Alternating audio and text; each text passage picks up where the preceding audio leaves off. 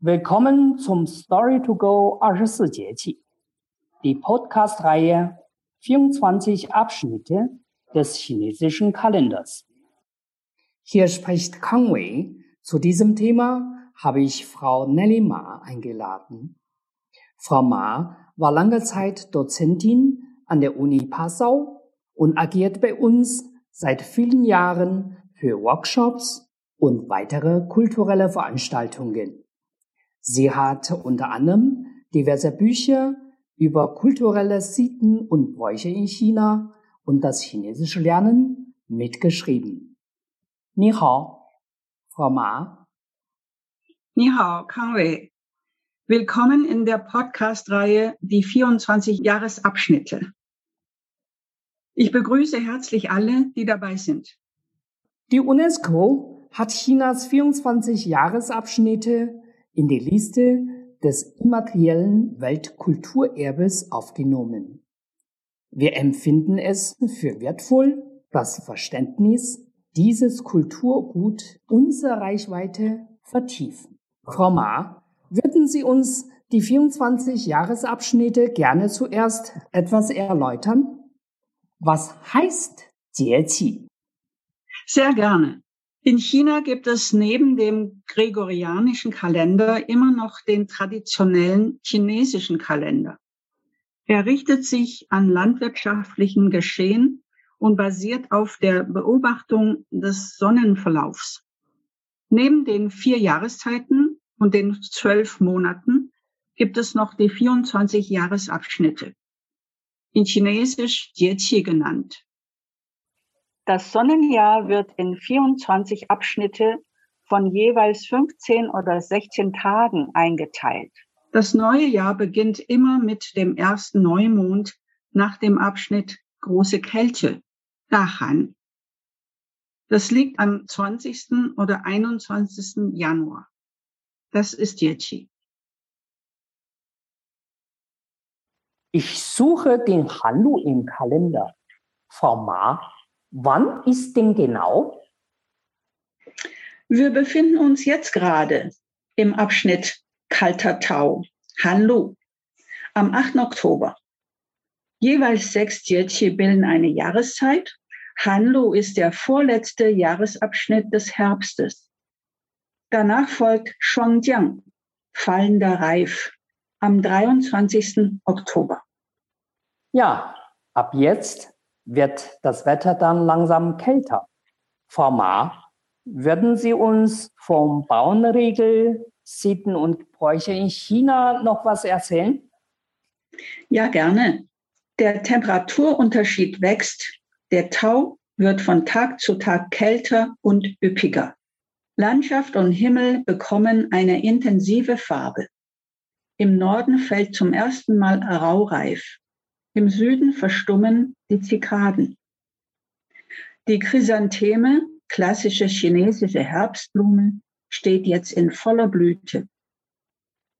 Zu diesem Jahresabschnitt sagt der Volksmund in China. Kalte Nächte, üppiger Tau, jetzt gibt es bald Schnee im Gau. Jedes der 24 Jahresabschnitte hat seinen eigenen Schutzpatron oder eine Schutzpatronin. Die Schutzpatronin von Hanlu ist in einem warmen Umhang gehüllt. In ihrem gestickten Brustbesatz ist ein Spiegel eingearbeitet, der den Tau symbolisiert. Es wird ab jetzt farbenprächtig. Frau Ma, gibt es während der Zeit auch Volksfest in China?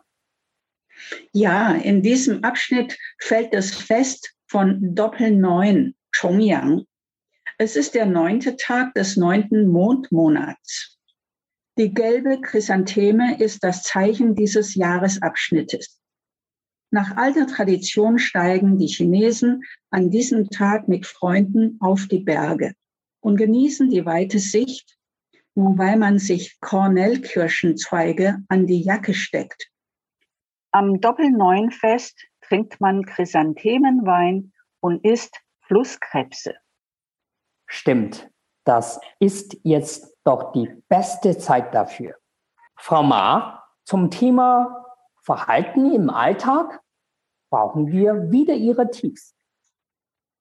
Ja, ich würde gerne über die Chrysantheme sprechen.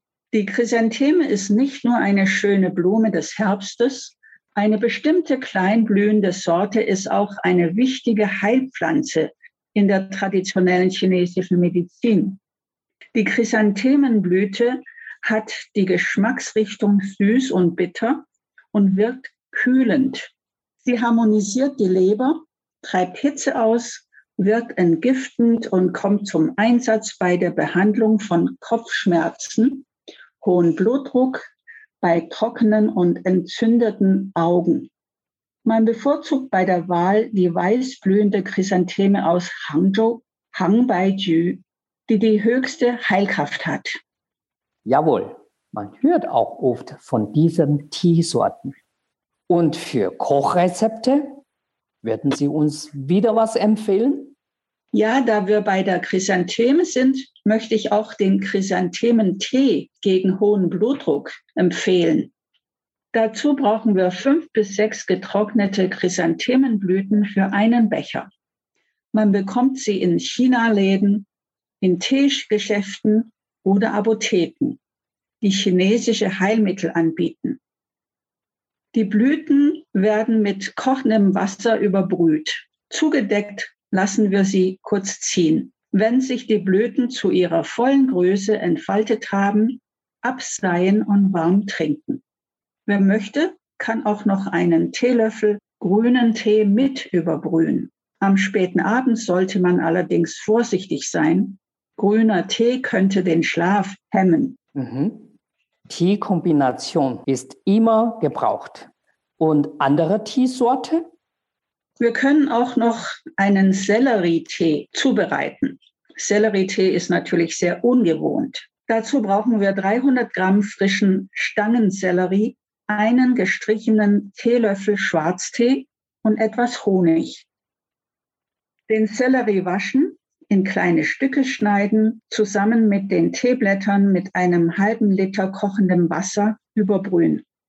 Zehn Minuten zugedeckt ziehen lassen dann abseihen und eventuell mit dem Honig süßen. Diesen Tee in eine Thermoskanne füllen und zweimal am Tag trinken. Er wirkt blutdrucksenkend. Man sollte in dieser Jahreszeit auf leichte und nahrhafte Ernährung achten, die aus magerem Fleisch, Huhn, Fisch, Milch und Sojaprodukten bestehen. Fette Kost, Alkohol und Zigaretten sind zu meiden wobei eine ausgeglichene Psyche auch wichtig ist. Zwar kann man nicht Wutanfälle, Reizbarkeit und depressive Verstimmungen vermeiden, doch könnte man dem positiv entgegenwirken. Jawohl. Frau Ma, für mögliche tägliche Übung würden Sie uns noch wieder Tipps anbieten? Ich möchte sehr gerne die Qigong-Kugeln ansprechen, die wir alle kennen. Qigong-Kugeln sind etwas Wunderbares. Auf den Händen befinden sich viele Reizpunkte, an den Fingern enden und beginnen mehrere Meridiane. Durch das Drehen der Kugeln werden Reizpunkte und Meridiane aktiviert. Genauso wie bei den Fußreflexzonen finden die Organe auf den Handflächen ihre Entsprechung. Durch das Kugeldrehen können wir auch positiv auf die Organe einwirken. Mhm. Die Finger stehen jeweils in Verbindung mit folgenden Organen. Der Daumen zum Beispiel steht in Verbindung mit dem Lungenmeridian. Am Zeigefinger beginnt der Dickdarmmeridian. Am Mittelfinger endet der Herzbeutelmeridian. Am Ringfinger beginnt der Meridian des dreifachen Erwärmers. Am kleinen Finger beginnt der Dünndarmmeridian. Während wir die Kugeln drehen, aktivieren und stimulieren wir diese Meridiane. Welche Kugeln sind am besten? Es gibt Kugeln aus Metall oder aus Stein. Es gibt große und kleine Kugeln. Es ist die persönliche Entscheidung, welche man nimmt. Einfach ausprobieren. Hm. Frau Ma, was kommt demnächst? Die nächste Folge im Jahreskreis, die wir in der Podcast-Reihe vorstellen, ist der Winteranfang, Lidung, am 7. November. Ich freue mich, Sie beim nächsten Mal wieder begrüßen zu können. Zum Schluss für heute mache ich wieder eine kleine Werbung für das Buch Gesund Leben im Jahreskreis. Dieses Buch kann man bei uns erworben werden. Infos dafür finden Sie auf unserer Homepage www.konfuzius-münchen.de. Frau Ma, herzlichen Dank für heute und bis zum nächsten Jahresabschnitt. Ja, bis zum nächsten Mal. Auf Wiedersehen. Wiedersehen.